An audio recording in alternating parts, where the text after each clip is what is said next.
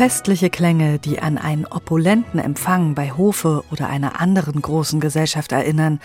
Doch Franz Aumann, der diese Musik geschrieben hat, hat meist jenseits der großen Feste gelebt, als Priester und Leiter des Chores im Stift St. Florian, ein prachtvolles Barockkloster, idyllisch gelegen in der Nähe von Linz. Dorthin ins Kloster geht 1753 der talentierte Sänger und Musiker Franz Josef Aumann, da ist er Mitte 20. Vorher war er in Wien Sängerknabe. Fundiert hat er dort singen und auch komponieren gelernt. Doch nicht nur das. In Wien lernt er auch andere Komponisten kennen, wie Michael Haydn, den Bruder von Josef Haydn, sowie den Komponisten Johann Georg Albrechtsberger, mit denen er ein Leben lang befreundet bleibt.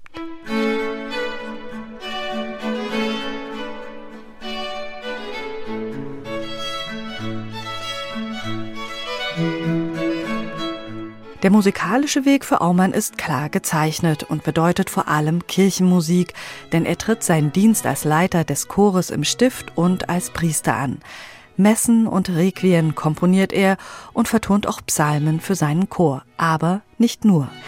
Denn in seinem Komponistenherz schlummert auch die Liebe zur Musik, die außerhalb der Klostermauern gepflegt wird, weltliche Kammermusik.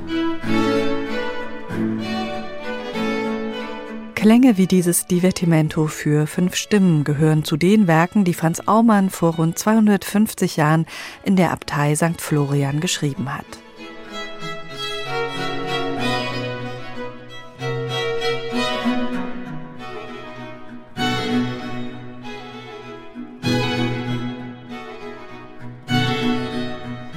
Franz Aumann schreibt allerdings Kammermusik nicht für typische Ensembles wie Streichtrios oder Streichquartette, sondern er wählt für eine ganze Reihe seiner Stücke eine Besetzung für zwei Geigen und zwei Bratschen. Gleichberechtigt lässt er dabei die Instrumentalisten dieser beiden Gruppen auftreten und dabei orientiert er sich ganz klar an der mehrchörigen Musik, wie man sie im Markusdom in Venedig pflegt oder auch im Salzburger Dom.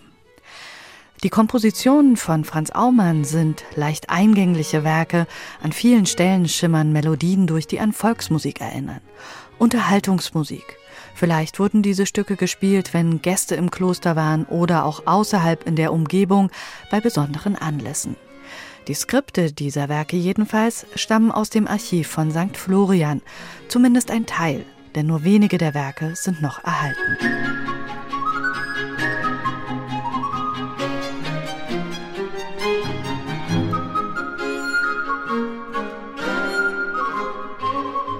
Der Geiger Gunnar Letzbohr hat ein untrügliches Gespür für solche bisher unentdeckten Schätze.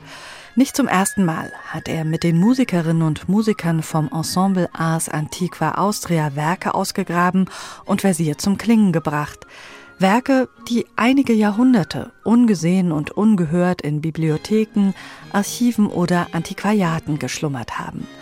Vor allem Musik aus ihrer Heimat Österreich haben die Musiker dabei im Blick.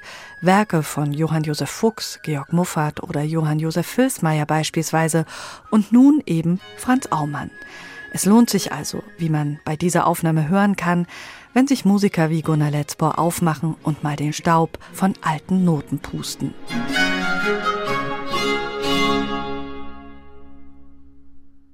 Neue CDs in HR2 Kultur Weitere Rezensionen auf hr2.de